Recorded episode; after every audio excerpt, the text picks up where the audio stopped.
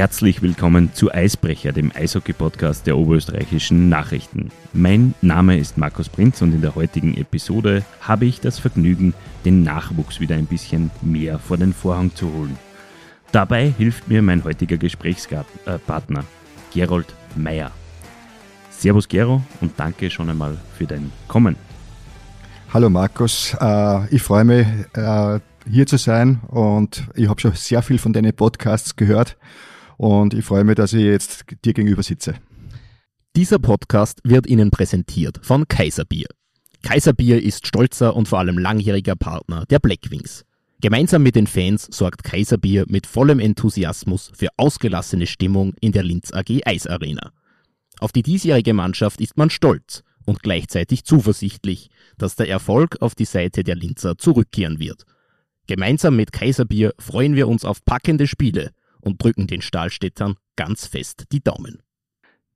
Gerold Meyer ist Nachwuchs, ähm, also ähm, meistens Nachwuchsmädchen für alles, wie das halt ähm, in den meisten Nachwuchsabteilungen so der Fall ist. Ähm, und alleine das würde es eigentlich verdienen, äh, in den Podcast geholt und vor den Vorhang geholt zu werden. Aber ähm, beginnen wollen wir das Gespräch etwas anders, nämlich ich erkläre mal, was du, was du wirklich äh, bist. Du bist nämlich gebürtiger Salzburger, hast selbst äh, für den HC Salzburg Eishockey gespielt, bist dann nach Wien gewechselt und übersiedelt und arbeitest seit Juli unter anderem für die Steelwings im Nachwuchs. Und da drängen sich doch einige Fragen auf. Wir beginnen mit der ersten. Was machst du bei den Steelwings ganz genau? Die Stellenbeschreibung heißt ja offiziell Sportmanager, Entwicklung und Kooperationen. Und das kann eigentlich alles sein, oder? Das ist sehr gut dargestellt. Es kann alles sein.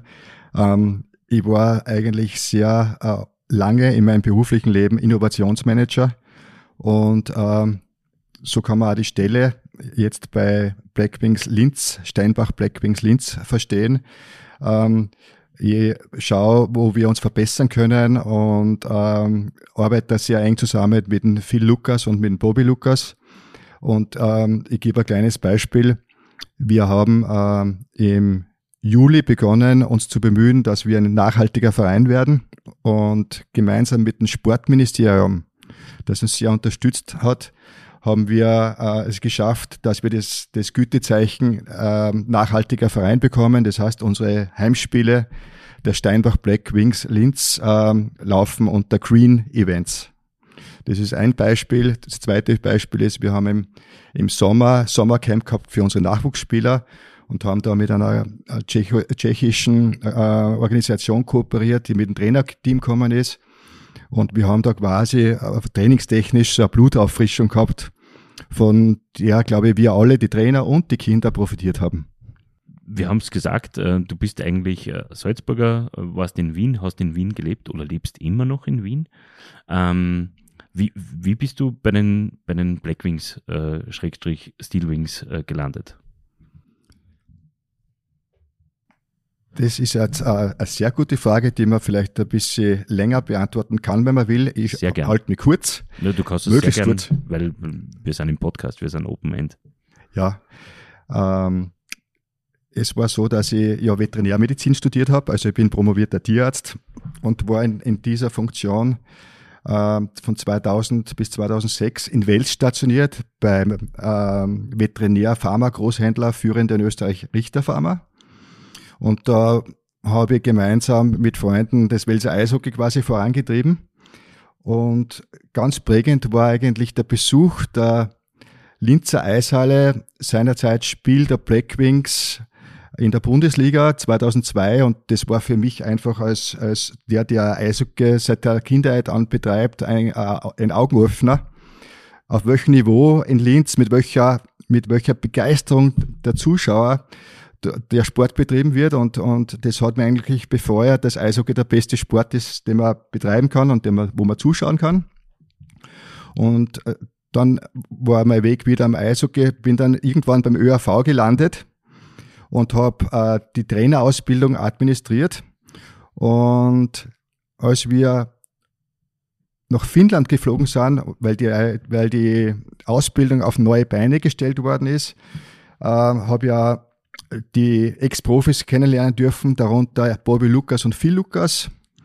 Und wir haben uns eigentlich gut verstanden und jetzt, wie die Diskussion war, ein quasi ähm, Neuerstehung des Eishockeys in Linz, waren wir in Kontakt und da habe ich gesagt, ich möchte gerne helfen, weil Linz hat ein Riesenpotenzial in Richtung Eishockey und in Richtung Zuschauerbegeisterung. Und nach zwei Monaten ähm, Diskussion hat es geklappt und ich bin dann in Linz gelandet. Peter Nader als Präsident hat es auch als gut empfunden und ja, jetzt sitze ich da in, in Linz bei den oberösterreichischen Nachrichten, Markus dir gegenüber und das freut mich sehr. Sehr schön, das freut mich natürlich noch viel, viel mehr. Ähm, wir haben das eigentlich seit Sommer noch nicht richtig thematisiert. Wie ist denn der Linzer Nachwuchs aktuell aufgestellt? Kannst du da ein äh, Organigramm vielleicht zeichnen, ähm, was wer aller für den Nachwuchs äh, arbeitet? Äh, Im Großen und Ganzen äh, betrachtet gibt es eben den Nachwuchs von den Young Steelwings.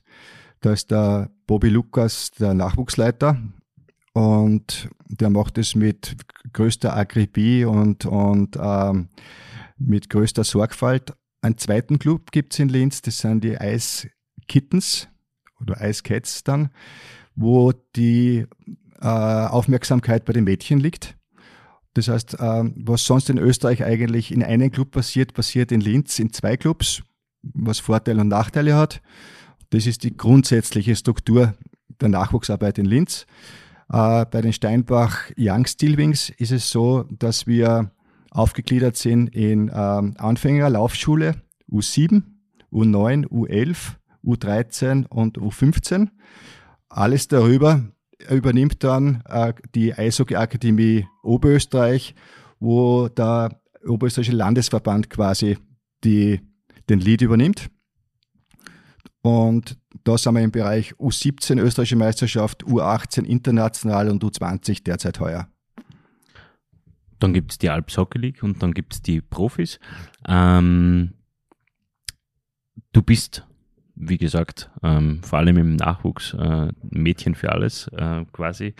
Ähm, die äh, bist seit Juli im Amt, das heißt, du hast die Corona-Pandemie eigentlich ja in dieser Funktion nicht wirklich erlebt.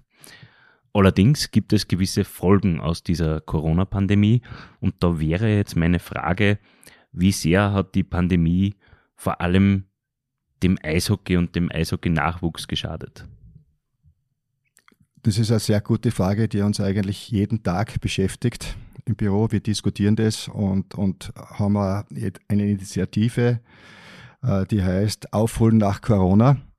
Aber Markus, dass du verstehst, wovon wir sprechen. Ähm, ich habe vor zwei Wochen mit einer Volksschullehrerin gesprochen und die hat gesagt, wir haben vor der Pandemie das Problem gehabt, dass wir teilweise Kinder gehabt haben, die keinen Purzelbaum konnten oder die nicht rückwärts laufen konnten. Aber wir haben jetzt teilweise Situationen, wo Kinder, die ein bisschen dicker waren vor der Pandemie, es nicht mehr schaffen, jetzt in den zweiten Stockwerk in die Klasse raufzukommen in einem durch. Die müssen zum Beispiel in der Mitte eine Pause machen, damit sie wieder Luft schnappen und dann den zweiten Teil bewältigen können. Und ähm, wir, wir versuchen jetzt, äh, dass wir aufholen nach Corona. Wir klappern Kindergärten ab, wir klappern Volksschulden ab, wo wir helfen können, äh, mit guten Erfolg. Die kommen jetzt mit den Klassen und wollen Eislaufen bei uns. Und äh, was man ehrlich sein muss, in den letzten zwei Jahren han, hat Linz nicht den Zuspruch bekommen äh, an Kindern, weil es eben nicht erlaubt war. Mhm. Das heißt, wir, haben, wir müssen, wir müssen äh, eine Lücke füllen, eine Lücke, die zwei Jahre gedauert hat. Ich stelle mir das irrsinnig anspruchsvoll vor, dass man dann ähm, Kinder, die, die das schon gewohnt sind, weniger zu tun oder nichts zu tun, ähm, dass man die dann wieder zurückholt ins, ins, ins, zum Sport vor allem. Ähm, wie bewerkstelligt man das? Ist es durch, durch konkretes äh, Ansprechen, äh, dass man die Kinder, oder, oder wie vermittelt man den Kindern, wie cool Eishockey eigentlich sein kann?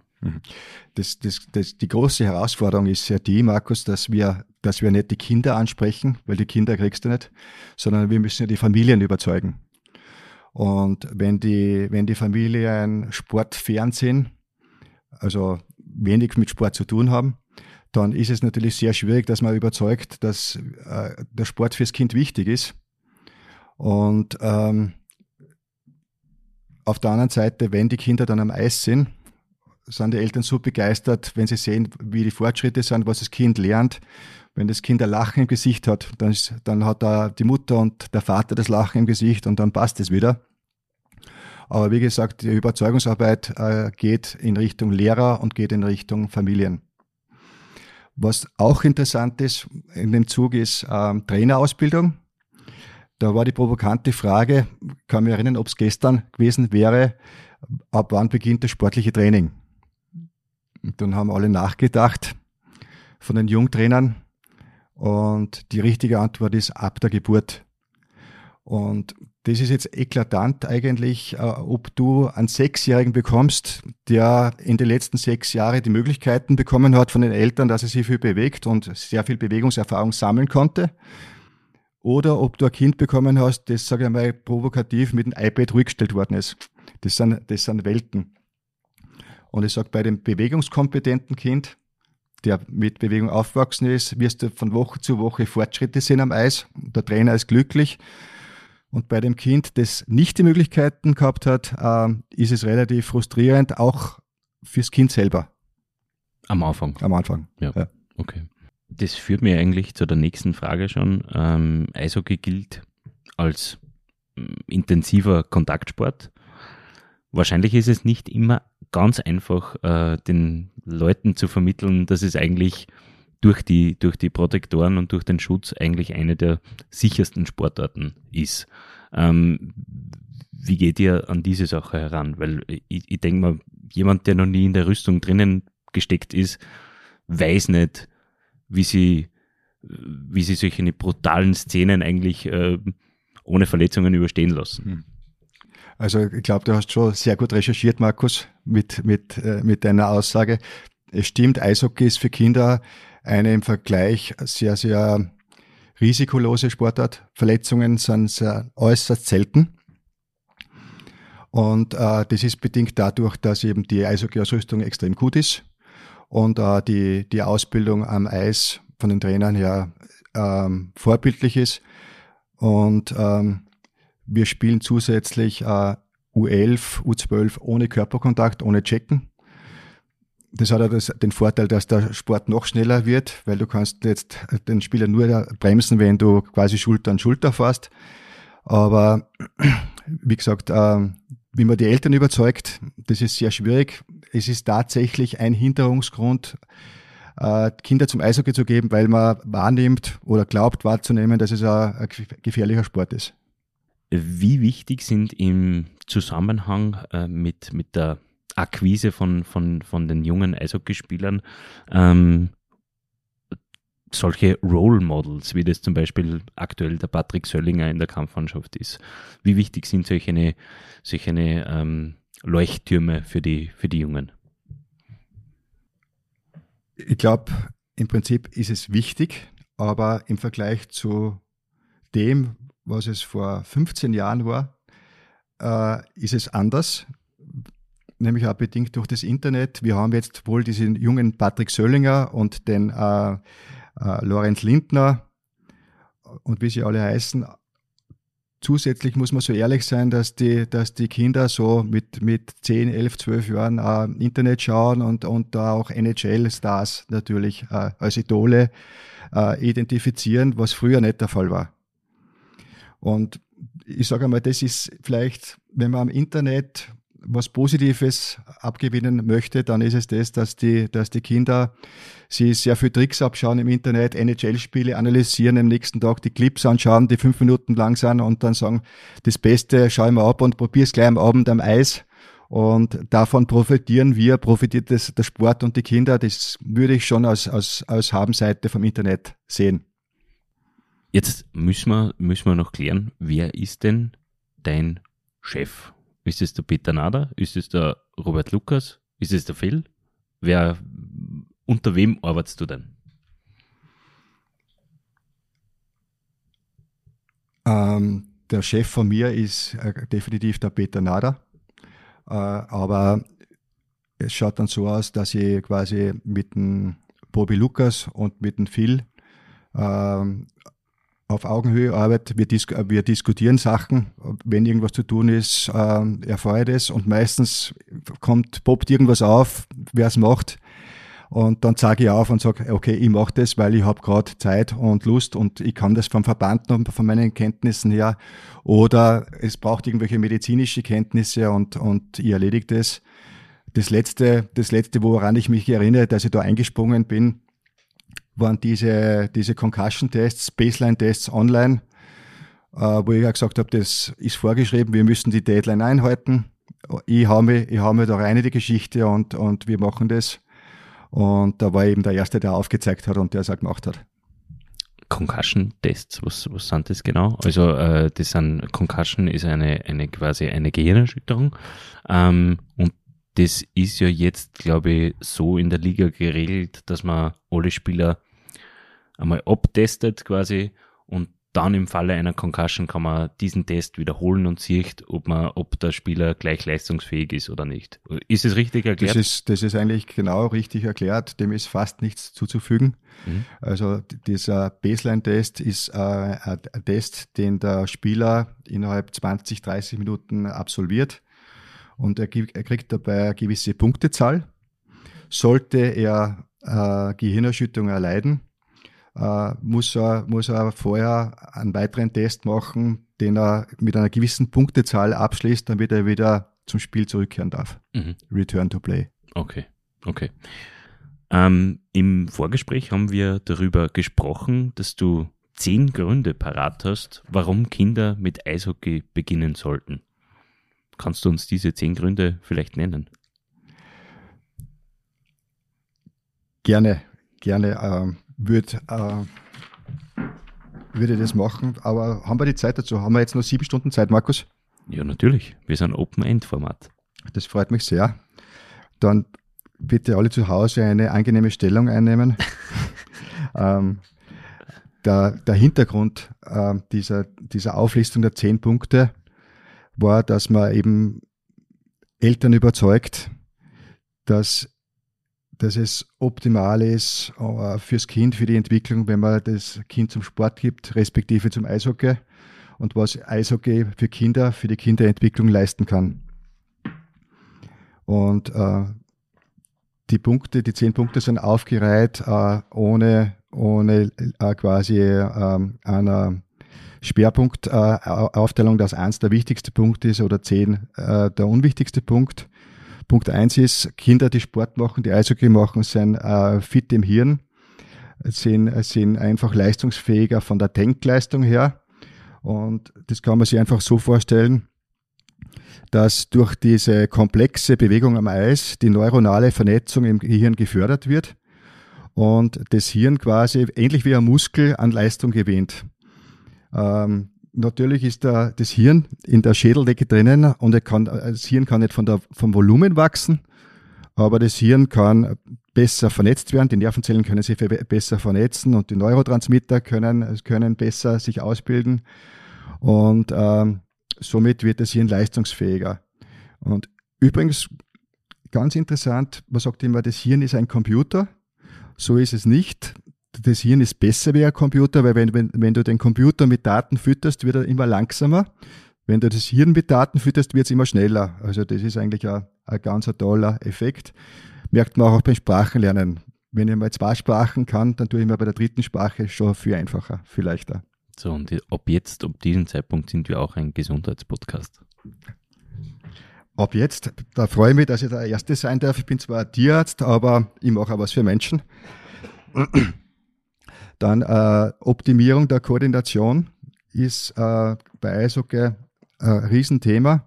Das heißt, ich muss zuerst mich am Eis bewegen können, normal, und auch äh, wenn ich, erst wenn ich mir keine Gedanken mehr machen muss übers Eis laufen, dann kann ich dran denken, dass ich auch mit den Armen den Stock führe und die, die Scheibe führe. Damit ist, ist Eishockey koordinativ sehr komplex und anstrengend. Aber Wenn ich das schaffe und ich kann mich im Eis bewegen als Eishockeyspieler, dann werde ich das auch im hohen Alter können. Das heißt, ich kann den Alterungsprozess dann, äh, wo ich die Koordination, koordinativen Fähigkeiten verliere, hinauszögern. Ganz interessant ist, dass im Alter eben diese koordinative Fähigkeit sinkt. Das sieht man zum Beispiel deshalb, oder das sieht man speziell da, wenn alte Leute, wenn es regnet, anfangen, den Schirm öffnen, müssen sie stehen bleiben, den Schirm öffnen und können weitergehen. Und wenn sie das zu Hause, wenn sie das können, dass äh, sie den Schirm öffnen und dabei weitergehen, dann merken sie, sie noch nicht so alt sind. Krafttraining für Belastungsverträglichkeit, der Punkt drei. Hier fand ein Paradigmenwechsel statt, ungefähr vor fünf bis sechs Jahren. Einige Experten waren der Meinung, Krafttraining für Kinder sei schädlich. Da gibt es verschiedene Mythen. Äh, Beeinflussung der Wachstumsfugen, Haltungsschäden. Und in Wirklichkeit, in Wirklichkeit gibt es keine einzige empirische Studie weltweit, die bestätigt, dass Krafttraining für Kinder schädlich sei. Ganz im Gegenteil. Jetzt gibt's äh, die Meinung, und die wird von allen vertreten und auch mit Studien belegt, dass es absolut sinnvoll ist, wenn man mit sieben Jahren bei Kindern mit Krafttraining anfängt. Benefit ist dabei eben die vermehrte Mineralisation der Knochen, die verbesserte Beweglichkeit und auch metabolisch äh, den Vorteil, dass die Kinder äh, quasi besser, besser das Essen verwerten und weniger zur Fettleibigkeit neigen. Punkt 4. Ganz wichtig, Entwicklung der sozialen Kompetenz. Und das ist jetzt, glaube ich, wirklich ganz, ganz äh, entscheidend. Die Eishockeytrainer sind ja nicht nur verantwortlich, dass sie motorisch die Kinder entwickeln, das motorische Training, sondern auch, dass sie äh, die sozialen Fähigkeiten entwickeln bei Kindern. Soll heißen, ähm, Loyalität, Fairplay, Team- und Konfliktfähigkeit stehen ähm, im Vordergrund und das ist eigentlich im Tagesgeschäft, jeden Tag im Training, dass der Trainer schaut, dass sie diese Kinder auch in diesen Bereichen positiv entwickeln. Punkt 5. Verbundenheit. Verbundenheit ist äh, bei den Spielsportarten ein wichtiger Punkt, egal ob, ob Fußball, Eishockey, Handball oder Basketball. Ähm, die Menschen sind Herdentiere und es ist in der Glücksforschung bewiesen, dass Menschen dann glücklich sind, wenn sie einen guten Verbund erleben, sei es in der Familie, sei es in der Klasse oder eben im Sport. Und gerade beim Eishockey wenn man sich jeden Tag trifft und gemeinsam was leistet, kann eine sehr, sehr große, gute Verbundenheit entstehen. Gibt es noch ein gutes Wort, einen guten Satz aus, aus Nordamerika? There is no I in the word team. Punkt 6. Aufbau von Selbstvertrauen. Ähm, wichtiger Punkt für Kinder, dass sie dass sie Kompetenz aufbauen, eine, eine gewisse Selbstwirksamkeit und merken, wenn ich mich anstrenge, da kann ich was erreichen. Wenn ich mich anstrenge, wäre ich besser. Und äh, da können dann die Kinder Selbstvertrauen aufbauen, äh, wo sie im ganzen Leben profitieren. Äh, wichtig ist da bei den Trainern, und da ist äh, in der Trainerausbildung sehr viel Augenmerk gelegt worden, dass die Trainer mittels Feedback mittels positiven oder negativen, konstruktiven Feedback diesen, diesen Kompetenz, äh, dieses, diese Selbstwirksamkeit fördern.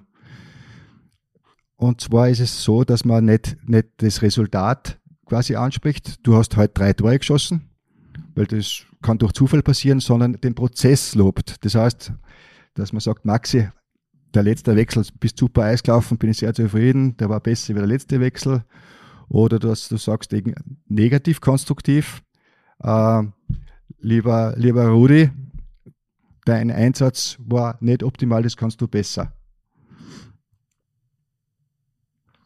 Punkt 7. Autonomie, Selbstbestimmung ist ein Motivationsmotor. Ähm, Autonomie ist äh, ein wichtiger, ein wichtiger Aspekt von Menschen. Jeder Mensch möchte selbstbestimmt sein. Jeder Mensch möchte über gewisse Sachen selber die Herrschaft haben. Und äh, da ist es wichtig, dass, dass man Freiräume bekommt im Training, im Verein, obwohl alles geführt ist. Da war früher die Denkweise anders. Der Trainer hat alles vorgegeben, da war jede Minute bis zum Ende durchgetaktet und alles quasi vom Trainer bestimmt. Heute weiß man, und es wird auch gemacht, dass man gewisse Sachen äh, den Kindern freigibt. Sie können über gewisse Trainingsinhalte selber bestimmen oder sie können am Trainingsende, letzten zehn Minuten, das trainieren, was sie selber gern trainieren möchten. Das heißt, da kann man dann, da kann man dann sehen, wie die Kinder äh, spezielle Schussworten üben, One-Timer und so weiter. Äh, und das hat sich als sehr, sehr positiv und förderlich entwickelt. Genau. Punkt 8, mentale Stärke. Bei der mentalen Stärke steht das Spiel im Vordergrund. Ziel ist, dass die, dass die Kinder lernen zu spielen und das Spiel zu lieben und das Spiel eigentlich deshalb spielen, weil sie das an sich so gern haben, ohne Rücksicht äh, auf Sieg und Niederlage. Und da ist derzeit die große Revolution im Spielsport, auch im Eishockey natürlich, dass man bis zu einem äh, gewissen Alter den Spielstand nicht aufweist, sondern die Kinder einfach diese 60 Minuten spielen lässt, äh, ohne bewusst auf den Spielstand zu achten. Auch die Torschützen werden nicht angegeben.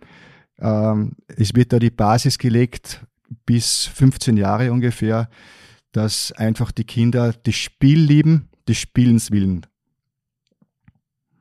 Und äh, das ist eine wichtige, denke ich mal, Eigenschaft auch fürs Leben, dass man nicht jeden Tag äh, alles auf, auf äh, Leben und Tod sieht, sondern das, das Leben spielerisch meistert.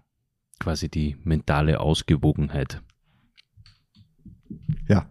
Genau. Das ist Super. ein schönes Wort, Markus. Du bringst das wieder auf den Punkt. das gelingt mir selten, aber doch manchmal. Ja, neunter Punkt ist äh, die lebenslange Bewegungsfreude. Äh, ich denke, wenn man, wenn man einmal diese, diese Erfahrung gemacht hat, wie viel Spaß Sport macht, eben das Spiel oder die Ausübung selber auch, auch äh, laufen zu gehen, dann wird man das ein Leben lang beibehalten und entsprechend äh, gesund leben. Ähm, da wird dann die Basis zwischen 10 und 12 gelegt. Typisches Beispiel bei uns in Linz haben wir den, den Bobby Lukas. Kurz habe ich nachgeschaut, Bobby ist jetzt 44 und ich habe ihn vor kurzem gefragt, Bobby, du hast fast 1000 Spiele in der, in der, in der Bundesliga. Wo zwickt's? Wo tut's weh? Und er hat gesagt, das ist nirgends. Es tut mir nirgends weh. Äh, ehrlicherweise muss man aber sagen, wer den Bobby kennt, der weiß auch, dass er eine Maschine ist. Also ein Modellathlet, der, der sehr gesund lebt. Aber ein gutes Beispiel, dass man Profi-Leistungssport auch sehr, sehr gesund betreiben kann und äh, bis ins hohe Alter fit sein kann. Ja, und Stichwort Maschine bis jetzt eigentlich, weil das ist ja, der hat ja jetzt nur Oberarm wie, ja. Ja, ich glaube, der, der, der Phil ähm, hinkt nicht groß her. Na, stimmt auch. Aber äh, Bobby Lukas ist wirklich noch jeden Tag, jeden Tag sportlich unterwegs. Er ist mindestens jeden zweiten Tag in der Kraftkammer und er kann immer noch bei den Nachwuchsspielern für große Augen äh, sorgen, wenn sie sehen, wie, was für Sachen er macht und wie er beieinander ist. Ich glaube sofort. Ja, und der zehnte Punkt, der ist eigentlich, ähm, wenn man will, der wichtigste Punkt. Wenn du beim Spielsport bist, egal Eishockey, Fußball, Handball, du findest im Verein Freunde fürs Leben und das trifft nicht nur für die, für die Kinder zu, für die Nachspieler, sondern auch für die Eltern, die die Kinder zum Verein bringen. Du triffst ähm, einen tollen Freundeskreis, auf den du sicher das ganze Leben zurückgreifen kannst. Dein Netzwerk wird größer. Ähm, und das ist vielleicht bewusst und richtig der zehnte und letzte Punkt. Goldrichtig, herzlichen Dank für deine Ausführungen. Ähm, es gibt für Eltern und Kinder auch bald die Chance, mit euch gemeinsam aufs Eis zu gehen. Ähm, was habt ihr denn da vor? Ja, Markus, das, der Urgedanke, der Urgedanke war eigentlich, ähm, dass wir in Oberösterreich oder ganz Österreich kaum mehr zugefrorene Teiche haben oder, oder Seen, wo man dann äh, nach Weihnachten quasi mit der Familie äh, hinfahren kann und in der, sich in der frischen Luft bewegen kann, auch Eislauft und, und Eishockey gespielt. Aber was nicht, was halt nicht mehr ist, können wir nachbilden. Und wir sind auf die Idee gekommen, dass wir den 26. Dezember, den Stefani-Tag, als Bond-Hockey-Tag definieren. Und da laden wir alle Familien ein, mit ihren Kindern zu uns in die Linzer G Arena zu kommen. Da haben wir in der Haupthalle quasi einen Teich nachgebildet. Nur noch besseres Eis wie am See. Und da können wir in die zwei Stunden Eislaufen. Es werden Spiele stattfinden. Und äh, es kann jeder eigentlich das machen, was er will. Es soll nicht gezwungen sein und, und es ist nichts quasi vorgedachtet. Äh, Spielfelder können selber adaptiert werden. Äh, Mannschaften können selber gebildet werden und wir wollen einfach zwei Stunden so, so erleben, wie wenn wir am See wären. Großartig. Großartige Idee.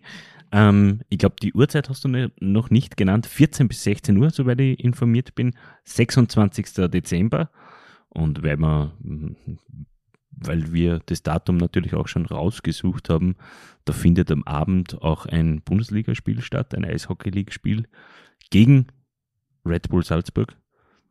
Und das ist dann doch ein relativ guter Anlass, dass man da vielleicht den Nachmittag einmal statt beim 16. Festessen irgendwo bei den Verwandten ähm, vielleicht doch ähm, in der Eishalle verbringt.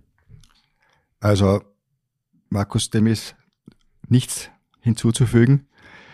Ähm, wir werden auch 20 Karten, Familienkarten verlosen. Das heißt, ähm, die, die teilnehmen, werden die Chance haben, dass sie dann länger in der Halle bleiben und das äh, Spiel, das Spitzenspiel gegen Red Bull Salzburg beobachten können. Wäre toll, wenn es für die eine oder andere Familie eben das erste Eishockey-Match ist, das sie, das sie erleben kann. Und ähm, ich finde es ich find's einfach toll, wenn wir sagen, ähm, der faule Stefani-Tag wird zum sportlichen äh, Eishockey-Event. Man kann sich anmelden bei euch wahrscheinlich. Äh, irgendwo habe ich gelesen, nachwuchs at äh, stillwings.at, stimmt das? Richtig. Genau. Ähm, genau, weil die Anmeldung ist obligat, also das braucht schon eine Anmeldung und äh, alles andere kann dann frei gewählt werden. Ähm, dafür wollen wir natürlich hier auch eine Lanze brechen. Jetzt wissen wir natürlich, dass dein äh, Alltag sehr, sehr stressig sein kann ähm, durch die, durch die äh, Situation, dass du in Wien lebst, in Salzburg geboren bist und in äh, Linz arbeitest. Äh, welche Hobbys gehen sich denn nebenbei noch aus? Ähm, ja, es ist eigentlich so, dass, dass die Zeit im Winter 100% dem Eishockey gehören. Ähm, ich bin äh, ungefähr drei Tage in, in Wien, nämlich Samstag, Sonntag, Montag und fahre dann am, am Dienstag ganz in der Früh mit dem, mit dem Zug nach Linz und dann am, am Freitag, meistens nach einem Heimspiel, fahre ich wieder zurück nach Wien. Und äh, auch am Wochenende, wenn ich laufen gehe, können meine Gedanken im Eishockey. Also im Winter, Eishockeysaison ist 100% Eishockey. Äh, wenn im Sommer dann einmal frei ist, dann gehe ich eigentlich relativ gern fischen.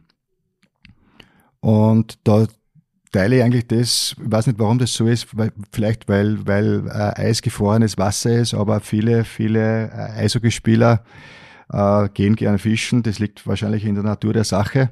Da teile ich auch das Hobby mit dem, mit dem Phil und mit dem, mit dem Jürgen Benker, Marc Sütsch, die, die glaube ich auch gerne am Wasser sind. Äh, vielleicht ein kleiner, ein kleiner, ein kleiner Ausflug in die Trainerausbildung, wenn wir in Finnland waren, haben ein paar Trainer auch die, die Angel mitgenommen ähm, so Teleskopangel zum Ausziehen. Land der 1010? Land der 1010 und direkt in Viromecke ist ein See, der anschließt und die haben sich ein Boot ausgeliehen und sind rausgefahren und sind tatsächlich mit, mit vielen Hechten zurückgekommen. Und ja, war wieder Bestätigung, äh, Trainer, Eishockey-Trainer haben gern das Wasser. Du hast auch aktiv Eishockey gespielt, äh, wenn auch nicht in Wels. Ähm, zu deiner Zeit hat es Elite Prospects äh, noch nicht ganz so gegeben, beziehungsweise die Daten in dieser Zeit sind noch, na, würde ich mal sagen, ausbaufähig. Ähm, und obwohl die Daten immer erweitert und vertieft werden, habe ich bei dir nur sechs Bundesliga-Partien für den Salzburger EC notiert in der Saison 86, 87. Danach ging es in die zweithöchste Leistungsklasse zu Wartstadt Lau. Und da warst du drei Saisonen lang. Insgesamt sind 50 Spiele, 15 Tore, 11 Vorlagen und 26 Punkte ausgewiesen. Ähm, wie würdest du denn deine Spielerkarriere kurz beschreiben und was war denn rund um die Daten aus Elite Prospects noch so gang und gäbe? Hm. Ja, also das, der Punkt war in Salzburg, ich habe eigentlich mit, mit Leib und Seele gern Eishockey gespielt, habe aber sonst vom, vom, vom Einsatz, den man dafür leisten muss, vom Training her, Krafttraining und so weiter, ähm, nicht den Zug am Ski gehabt, den man haben sollte. Bin auch ähm, auf Partys gegangen und, und habe hab einfach nicht das Leben eines Profis geführt. Und mit 17 dann einen, einen relativ schweren Verkehrsunfall äh, erlitten mit, mit zwei Monaten Krankenhaus und offenen Oberschenkelbruch. Und das war eigentlich dann endgültig das Aus von der Profikarriere und ich habe eigentlich damit abgeschlossen. Und mit 18 Jahren habe ich dann noch entschlossen weiterzuspielen für die Red Bull Mannschaft. Mateschitz ist da 1987 zum ersten Mal eingestiegen in Salzburg. Da hat es nicht gereicht und das habe ich gewusst und bin deshalb eben nach Wien gegangen und habe mich via die Stadt Lau angeschlossen. Und das waren dann noch, noch drei schöne Jahre in der Nationalliga, wie es früher geheißen hat. Und durch, durch, diesen, durch diesen Move nach, nach Wien habe ich aber mit dem Veterinärmedizinstudium angefangen. Und deshalb habe ich auch dem Eishockey zu verdanken, dass ich, dass ich quasi Veterinärmedizin begonnen habe und auch dort promoviert habe. Wadstadtlau ist auch der das ist auch etwas, was dich mit den Lukas-Brüdern verbindet, ist natürlich der Heimatclub oder der Stammverein gewesen von Philipp und Robert Lukas, unter anderem natürlich. Ähm, aber es existiert, das habe ich auch auf einem Foto gefunden, es existiert von dir auch ein, ein, ein Trikot von der ersten Red Bull-Saison in Salzburg. Stimmt das? Also Markus, äh, ich muss sagen, du bist da ein, ein, ein Journalist, ein Vollblutjournalist so gut vorbereitet, unglaublich. Ähm, ihr, das wäre, das wäre mein Trikot mit der Nummer 20 äh, gewesen, wenn ich bei Salzburg bei Red Bull geblieben wäre. Wobei ich, ich hätte realistischerweise wahrscheinlich nie gespielt, aber das wäre eben dann das Trikot gewesen. Mit okay. Konjunktiv, das Konjunktiv-Trikot. Okay, das Konjunktiv-Trikot. Ähm, das Trikot braucht man noch, ähm, ganz wenige Zeit später. Ähm, zuerst möchte ich dich noch fragen, warum hat es nicht für den Sprung noch weiter oben gereicht? Weil du mit 17 Jahren da, da eben diesen Unfall hattest oder, oder, oder war es dann trotzdem die, äh, die Einstellung äh, zum Profitum, äh, die gefehlt hat oder, oder woran oder war es eine Kombination aus beiden? Ja, es war eine Kombination aus beiden. Was ich gebraucht hätte, das wäre ein Trainer gewesen, der, der da auf mich eingeht und mir das erklärt und, und einfach der quasi wie ein Mentor äh, bei mir steht. Und ich glaube, dass das auch in der heutigen Zeit extrem wichtig wäre bei den jungen Spielern, dass die eben so einen Mentor haben, der, der ihnen erklärt, dass sie einfach da nur eine Chance haben in ihrem Leben, Profi zu werden und die ihnen quasi ein Umfeld bieten, wo sie sich bestmöglich entwickeln können. Das war bei mir nicht gegeben und, und ähm, ich habe mich dann auch damit abgefunden. Aber ich denke, ich denke aus dieser Erfahrung, äh, dass dass das in Österreich möglicherweise ähm, für, für die kommenden äh, Eishockey-Generationen, Eishockeyspieler wichtig ist, dass eben im Alter zwischen 16 und 19 Jahren eine noch bessere, eine noch bessere Betreuung in dieser Hinsicht gegeben sein sollte. Du hast jetzt vom Mentoren, vom Mentoring quasi gesprochen. Ähm, man sagt über den Trainer, den Posten eines Cheftrainers, dass es naja, ungefähr äh, drei Viertel ist eigentlich äh, nicht das taktische und nicht das fachspezifische, sondern eigentlich People Management. Ähm, ist es wirklich so und, und hat sich in den letzten Jahren dahingehend etwas verbessert? War das zu deiner Zeit oder war das zu deiner Zeit vielleicht auch schon ganz okay? Auf diese Frage habe ich schon gewartet, Markus. Das ist, das ist quasi die, die Kardinalfrage, muss ich sagen, um was es geht. Und ähm, speziell im, im Nachwuchs wahrscheinlich. Äh, speziell im Nachwuchs ist. Und, und die, die, die Trainervielfalt, das Delta von den Trainern war, war von bis äh, ganz riesig und das ist es auch heute noch. Was man jetzt ganz spezifisch weiß, ist, dass, dass diese intrinsische Motivation, diese, dieses Umfeld für die intrinsische Motivation extrem wichtig ist. Und wie schaut das Ganze aus? Was ist wichtig in einem intrinsischen äh, Umfeld? Du musst die drei Gefühle von einem Athleten musst du ansprechen. Und das wirst du auch wissen äh, im, im, Berufsleben da, bei dir in der, in der Redaktion. Du musst, es, du musst den Athleten das Gefühl geben, dass sie kompetent sind, dass sie es drauf haben. Das zweite ist, du musst den Athleten das Gefühl geben der Verbundenheit, dass wir äh, in einem Team arbeiten. Jeder Mensch ist gern äh, Teil einer Gruppe. Und das dritte Gefühl ist das äh, Gefühl der Autonomie, der Selbstbestimmtheit. Jeder Mensch möchte gewisse Sachen selber bestimmen und er möchte das Gefühl haben, dass er selber in der Hand hat. Und wenn du auf diesem Klavier spielen kannst, als Vorgesetzter oder als Trainer, dann wirst du mit deinen Leuten erfolgreich sein. Das ist jetzt so das Letzte, was man auch in der Trainerausbildung zu hören bekommt. Besser hätte man es eigentlich nicht so zusammenfassen können. Ähm, es wird über den österreichischen Eishockey-Nachwuchs, und du warst ja lange Zeit äh, Nachwuchskoordinator im ÖEHV ähm, und für die Trainerausbildung auch zuständig. Ähm, wie ist es denn österreichweit um den Nachwuchs bestellt? Weil durch die Drafts von Marco Rossi und Marco Kasper könnte man ja vermuten, dass es ganz gut läuft. Gute Frage, Markus. Das ist äh, quasi der, im letzten Trainerseminar des ÖRV gerade besprochen worden, nämlich auch von einem Schweizer Spezialisten vom, vom Rost, Thomas Rost. Und der hat gesagt, äh, Österreich ist eigentlich erfolgreicher wie die Schweiz, weil die Schweiz hat nicht so viel Drafts wie, wie Österreich. Auf der anderen Seite, das ist jetzt meine persönliche Meinung, lasst sie auch quasi gut, gut bestätigen, sind diese Drafts, die wir in Österreich haben, äh, quasi Einsätze von der Familie. Das sind persönliche Einsätze von Vätern, von Familie und sind nicht Erfolge, die sich der Verband quasi auf die Fahnen schreiben kann. Das ist leider so. Das ist Tatsache, wenn wir uns anschauen, eben den Marco Rossi, wo der Vater, wo der Vater zwei Jobs verloren hat und gefahren ist, jeden Tag von Vorarlberg nach Zürich und dann äh, das Engagement in Nordamerika. Das gleiche ist Marco Kasper, wo der Vater quasi den Auslandsaufenthalt bei Röckle organisiert hat. Also das sind, das sind äh, quasi äh, Einsätze der Familie. Wir müssen in Österreich dazu kommen, dass, dass wir systematisch das Eishockey entwickeln. Äh, da muss man aber ehrlich sagen, ist nicht nur der Verband verantwortlich oder es kann nicht nur der Verband leisten, der ÖRV, sondern es muss jeder Verein in Österreich selber ähm, schauen, dass er Kinder zum Sport bekommt, dass mehr Kinder Eishockey spielen. Wir können, und da sind sich alle Experten einig, wir können nur aus einer großen Masse dann schauen, dass wir eine gute Spitze bekommen.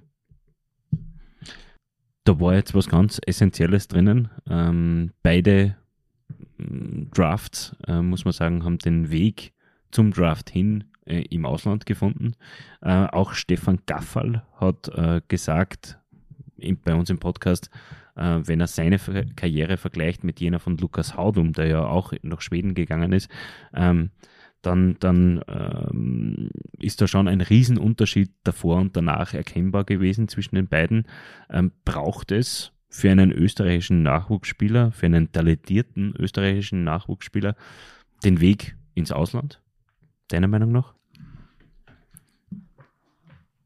Wir haben bis jetzt noch nicht gesehen, dass der Sprung in, zum Draft aus Österreich gelingt. Also der Beweis ist noch nicht angetreten worden. Das ist, das sehen wir, das steht, das steht am Papier. Ähm, was, was der Unterschied ist ähm, in den ausländischen Ligen, zum Beispiel in der U20. Man muss sich vorstellen, dass in der tschechischen U20 Extraliga äh, 20 Mannschaften auf höchstem Niveau spielen, mit vier Blöcken anreisen. Und äh, wir in Österreich eine U20-Liga haben, die aus wenigen Mannschaften besteht und wo die Unterschiede, die Qualitätsunterschiede riesengroß sind. Und äh, das Ganze lässt sich eigentlich nur dann mit der Qualität verbessern, wenn wir eben mehr Kinder zum Eishockey bekommen und die Dichte größer wird und damit der Konkurrenzkampf größer wird. Leider sind wir noch nicht in der Situation. Man muss sich vorstellen, wir haben ungefähr 3300 Kinder äh, im Eishockey. Soll heißen, dass wir bei den Zwölfjährigen, wo wir die meisten Kinder haben, um die 330 Kinder haben. Österreichweit. Österreichweit haben wir 330 Kinder. Und wenn wir uns die Finnen anschauen, und es ist gut, wenn man nach Finnland blickt, weil die sind in den letzten zehn Jahren in der U20, U18 und bei den Herren mehrmals Weltmeister geworden, dann sieht man, die haben 40.000 äh, Kinder im Nachwuchs. Also mal uns, Zahlen von Österreich mal 15. Und ähm, es ist zwar schwierig, dass wir hinkommen, aber wir müssen, wir müssen schauen, dass wir, dass wir den Trend umkehren und eben wieder mehr Kinder zum Eishockey bringen. Natürlich muss man auch sagen, ähm, Eishockey ist halt vom Stellenwert in Finnland auch anders, was jetzt natürlich keine Ausrede ist, aber anders angeschrieben, weil Eishockey ist dann in Finnland trotzdem ein Volkssport, wenn nicht der Volkssport. Ähm, gebe da 100% recht, Markus. Und, und wenn er jetzt die Zuhörer sagen, was erzählt uns denn der Meier da immer über Finnland, dann muss ich denen recht geben. Wer einmal so einen finnischen Winter erlebt hat, der weiß auch, dass Eishockey das Beste ist, was man in einem finnischen Winter machen kann. Stimmt. Weil recht viel Kunstrasenplätze für Fußballer gibt es dort halt auch nicht, Richtig. muss man sagen. Ähm, wenn man sich in den österreichischen Nachwuchsabteilungen so umschaut, dann finden sich sehr viele bekannte Namen oder die Namen verdienter österreichischer Eishockeyspieler. Ähm, braucht es diese großen Namen als Trainer, um im Nachwuchs etwas zu bewegen? Das ist eine, eine sehr, sehr gute Frage. Und da möchte einfach so beantworten, dass es unter den nicht berühmten Trainern sehr gute gibt und, und, und, und schlechtere. Und es gibt da bei den verdienten Trainern, die früher Profis waren, auch welche, die einen sehr guten Job machen und dann gibt es welche, die weniger gut sind. Also es braucht nicht unbedingt den Namen. Es braucht unbedingt, nicht unbedingt den Namen, aber was ich sagen möchte, ich habe das mit, mit dem Roger Bader seinerzeit im Verband diskutiert. Äh, und der Roger hat gesagt, äh, auch ganz interessant, dass jene Trainer, die zu, zu seinen aktiven Zeiten keine Top-Spieler waren oder überhaupt keine, keine Eishockeyspieler, dass die in der Nachwuchsarbeit kreativer sind, weil die haben einfach einen, einen viel neutraleren Zugang. Ist eine interessante Aussage, denke die man dis diskutieren kann. Bei den Profis geht es um Resultate, um Zahlen, um Punkte und um Platzierungen. Ähm, Im Nachwuchs steht die Entwicklung im Vordergrund, aber wie misst man denn Entwicklung genau? Also, Markus, das, das Interview wird immer besser, je länger es dauert. Das merke die Fragen werden immer besser. Das ist natürlich, das ist natürlich eine, eine ganz eine tolle Frage, weil wir machen mit den Nachwuchsspielern oft einen Test, wo, wo einfach äh, Zeiten gemessen werden, wie sie einen gewissen Parcours absolvieren oder Stand Weitsprung, auf alle Fälle messbare Resultate erzielt werden. Und das, das Schöne am Sport ist, am Spielsport, am Eishockey respektive, dass die, die, die am besten bei den Tests sind, nicht unbedingt die besten Spieler sein müssen. So, jetzt sind wir, jetzt sind wir genau bei, bei der großen Krux, dass die Spielintelligenz eigentlich maßgebend ist, ob das ein Eishockeyspieler ist, der mal ein großer Profi ist, oder ob der dann im, im, im Hobby-Eishockey tätig ist. Und das macht eigentlich das Ganze so spannend. Ähm, bei der Ausbildung der Nachwuchsspieler ist das aber jetzt berücksichtigt worden. und seit ein, seit ein paar Jahren ist es so, dass, dass eben diese Spielintelligenz bei jedem Training gefördert wird. Das ist ganz, ganz, ganz ein wichtiger Punkt. Ähm, erstens einmal kommen die Kinder zum Eishockey-Training, weil sie spielen wollen. Die wollen ein Match alle spielen. Uh, und dem Ganzen wird Rechnung getragen, dass man so, so kleine Eisspiele macht, Small Area Games, mit, mit gewisse Veränderungen vom Spielfeld oder vom Modus, wo, wo dann die, die Kinder, die Spieler quasi verschiedene Situationen, Spielsituationen kennenlernen und möglichst schnell darauf reagieren. Soll heißen, dieses alte Hütchen fahren, um die Pylonen fahren und dann ein Tor schießen, da sage ich, das ist eindimensional und das ist genau das Training vom letzten Jahrtausend. Und mit diesem mehrdimensionalen, wenn man es in dem äh, Beispiel halten will, Training, fördert man dann den, diesen viel zitierten Hockey-Sense, äh, mit dem ja sowohl Marco Kaspar als auch Marco Rossi ähm, gesegnet sein sollen. Ja, genau, das ist genau der Punkt und das, das machen die Schweden in Perfektion. Also ich habe jetzt äh, Trainings gesehen von, von Frölunda. Das ist der führende Verein in Schweden und wahrscheinlich auch der führende Verein in Europa. Die machen beim Training 100% Small Area Games.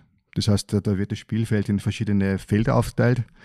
Jedes Feld hat ein, ein kleines Spiel mit anderen Anforderungen und die Spieler durchlaufen während dem Training alle, alle Spielfelder. Und äh, da gibt es äh, quasi eine maximale Entwicklung von der Spielintelligenz. Mhm. Ähm, jemand, dessen Entwicklung du sehr, sehr genau verfolgt hast, war logischerweise dein Sohn Oskar. Äh, er spielt für Red Bull Salzburg und pendelt aktuell ein bisschen zwischen der Eishockey League und der Alps Hockey League. Er hat in dieser Saison aber sowohl schon gegen die Steelwings als auch gegen die Blackwings gespielt. Wie intensiv, na, verfolgen wirst du das Ganze sehr, sehr intensiv, aber wie intensiv wirkst du an seinem Weg vielleicht nach wie vor mit? Also der Oskar hat mit zweieinhalb Jahren mit dem Eishockey begonnen und hat die ersten Schritte in, in Wels gemacht, kann ich mich noch genau erinnern. Da hat der größere Bruder ähm, ein Turnier gehabt, ähm, Querfeld, und er ist in der Mitte gefahren mit Eiskunstlaufschuhe. Also, und, und deshalb bin ich emotional noch extrem jeden Tag äh, beschäftigt und, und schaue alle Spiele an, entweder live oder mit Stream. Und Markus, das kannst du dann bitte rausschneiden ich habe immer noch, wenn ich zuschaue, kriege ich rote Backel und ein rotes Gesicht, weil mir das emotional so auf, aufwühlt. Und äh, das ist der eine Punkt. Der zweite Punkt, ähm, er hat seit zwei Jahren einen, einen Spielerberater und jetzt bin ich ganz heraus und ich sage auch, was, was er als weiteren Schritt macht, das soll er mit seinem Spielerberater besprechen, aber nicht mit mir. Das ist jetzt sein Leben, er ist jetzt 20, es ist sein Leben und seine Entscheidung. Darf ich das vielleicht doch drinnen lassen? Ähm, aus einem einfachen Grund, es führt mich auch in dieser Situation zur nächsten Frage. Ähm, wir haben einen roten Faden in diesem Gespräch offenbar, äh, den du genauso erkannt hast wie wir. Äh, du bist ein Hockey-Dad. Und jetzt weißt du eigentlich, worauf ich hinaus will. Äh, was sind denn diese deine schlechtesten Eigenschaften als, als, als jemanden, den das so emotional berührt? Du hast es ja selber ge gerade gesagt es war so, dass ich bin ein emotionaler Typ, das hast du jetzt eh schon kennengelernt, Markus. Ähm, und ich habe in dem Laufe der Jahre kennengelernt und, und, und, und erfahren, dass so Entscheidungen aus der Hüfte, momentan geschossen aus der Hüfte, die sind immer negativ. Und ich habe äh, sehr, sehr gute Erfahrungen, dass ich eben ne, diese Entscheidungen aus der Hüfte, die schnellen Meldungen ähm, unterlasse ich schaue, dass ich immer quasi eine Nacht dazwischen habe und dann am nächsten Tag ähm, Entscheidungen treffe oder, oder kommuniziere. Und gleich mache ich es auch beim Oscar. Es gibt einfach nach, nach dem Match ja, nur das, das, die positive WhatsApp-Nachricht. Und wenn es eine Kritik gibt oder, oder Verbesserungsvorschläge, dann eben erst am nächsten Tag. Das ist, äh, das ist äh, sehr löblich und, und, und, und ist wirklich ein Punkt, den Sie manche von dir abschauen könnten. Da gibt es nämlich genug zu erzählen in diese Postgame-Interviews und so weiter und so fort. Also da, da haben wir schon ein bisschen was gehört. Aber, ähm, aber was, was vielleicht ganz interessant ist auf, auf, auf dem Punkt ist, ähm, wurde auch bei der Trainerausbildung als wichtiger Punkt diskutiert, dass dass der Trainer während dem Match kommuniziert und mit den Spielern redet. Und ich war gerade vor, vor einem Monat in, in, in Klosterneuburg bei einem Fußballmatch U11 und habe gesehen, dass der Trainer, wenn die Burschen den Ball geführt haben, mitgelaufen ist an der Linie und den Burschen was reingeschrien hat. Und auch in der, in der Corona-Zeit, wo keine Zuschauer erlaubt waren, hast du in der Bundesliga Trainer gehört, die reinschreien und den Spielern quasi dem linken Flügel auf der anderen Seite erklären, wie sie den Ball spielen müssen, auch beim Eishockey teilweise. Und da glaube ich halt, da glaube ich halt, ähm, dass das in dem Fall keinen Sinn macht, weil, weil wenn die Spieler im Flow sind, dann ist es ihr Spiel und der Trainer von außen kann nichts beeinflussen. Und es ist im Nachwuchs so, dass du ja deinen, deine Arbeit für die Kinder machst eine ganze Woche und das Match am Wochenende ist ihr Spiel und da finde ich es gut, wenn der Trainer sich rausnimmt und, und möglichst das Spiel den Kindern lässt und, und sie spielen lässt und wenig, wenig beeinflusst. Du hast eh dann der nächste Woche wieder Zeit, dass du das beim Training irgendwie anders managst und erklärst. Aber am Wochenende gehört das Spiel den Kindern. Auch das ist ein sehr, sehr guter Ansatz. Ähm, wir wollen jetzt ein bisschen zum Abschluss in die Glaskugel blicken. Wie lange wird es denn dauern, bis Linz einen NHL-Draft hervorgebracht hat? Oder passiert das niemals?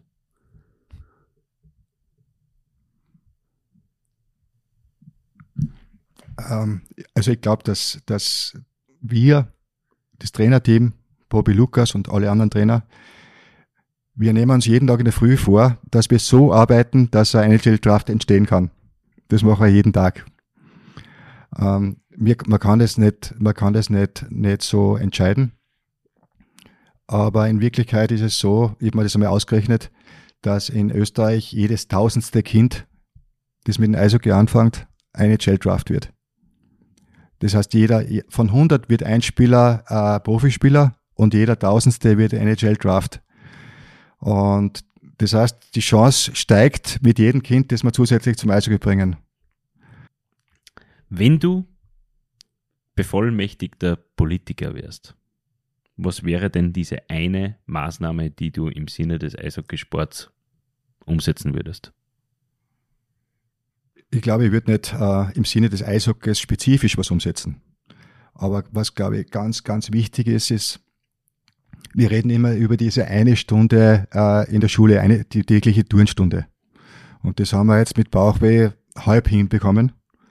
Aber es gibt eine Empfehlung von der EU. Experten im Sport Kinder brauchen pro Woche 20 Stunden Bewegung. Das heißt pro Tag drei Stunden. Und ich würde, ich würde alles probieren, dass man umsetzt, dass die Kinder die Möglichkeit haben, sich jeden Tag drei Stunden zu bewegen. Last but not least, wo soll denn die Reise mit dem Linzer Nachwuchs insgesamt hingehen? Was gibt es da dafür mittelbare und unmittelbare Ziele? Ähm, ich denke, dass das Linzer Eishockey eine große Verantwortung hat, nicht nur fürs Linzer Eishockey, sondern fürs ganze oberösterreichische Eishockey. Und ich denke, dass wir zusammenhelfen müssen, äh, einen Schulterschluss machen müssen mit den oberösterreichischen Landesligavereinen wie Wels, Steyr, Gmunden und dass wir gemeinsam schauen sollen, dass wir, dass wir eben das Eishockey weiterentwickeln ähm, und dass es dann gelingt, eventuell vom, von den kleineren Vereinen auch die, die Talente nach Linz zu bekommen. Und in Linz haben wir die große Möglichkeit, genial eigentlich, die Nähe zu Tschechien, dass wir sowohl österreichische Liga spielen als auch die tschechische Liga. Und wenn wir das mit allen Mannschaften schaffen, dann würde ich fast sagen, dann sind wir ein europäischer Topverein. Und das ist eigentlich so unsere Vision, die wir haben. Also auch in Zukunft ein bisschen in Tschechien reinschnuppern in das Jugendsystem. Ja, wir spielen derzeit in der, in der tschechischen U10-Liga. Und das ist äh, extrem wertvoll, was wir da haben. Und wenn wir, wenn wir darauf aufbauen, da die späteren äh, Jahrgänge in Tschechien spielen lassen, dann wird uns Großes gelingen. Das sind doch super Aussichten. Ähm, wir sind am Ende des Gesprächs. Mir bleibt nur mehr eins. Danke für deine Zeit zu sagen. Ähm, es war mir ein akustisches Volksfest, darf man das so sagen? Ähm, ich ich sage einfach, es war mir eine, ein Vergnügen, mit dir so intensiv äh, über den Nachwuchs plaudern zu dürfen ähm, und das Eishockey generell. Ähm, ein Dank ergeht auch an unseren Partner Kaiserbier äh, und ein Dank auch Ihnen, liebe Hörerinnen und Hörer. Ich möchte mich für die Aufmerksamkeit bedanken. Das letzte Wort hat aber wie immer unser Gast. Markus, die Freude war ganz auf meiner Seite. Ähm, du warst extrem gut vorbereitet ähm, auf, auf die Fragen. Das alles, was man im Vorfeld äh, von dir gehört hat, ist zugetroffen. Du bist der absoluter Fachmann im Eishockey, lebst den Sport und ähm, die Stunde, die wir jetzt da verbraucht haben, ist mir vorgekommen wie zehn Minuten.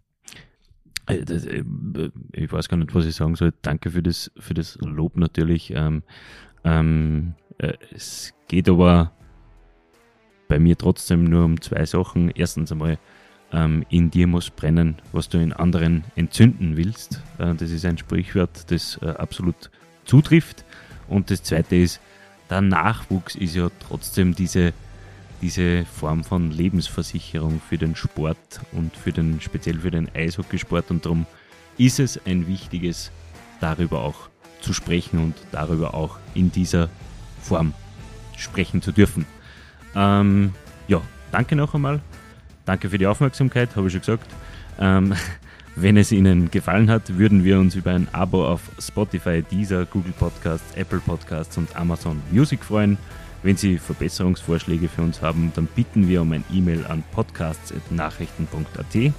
Mehr zum Thema Eishockey lesen Sie auf nachrichten.at slash blackwings und alle Eisbrecher-Episoden hören Sie unter nachrichten.at slash Eisbrecher. Wir würden uns freuen, wenn Sie uns im Auge und im Ohr behalten. Eine eishockeyreiche Woche. Auf Wiederhören!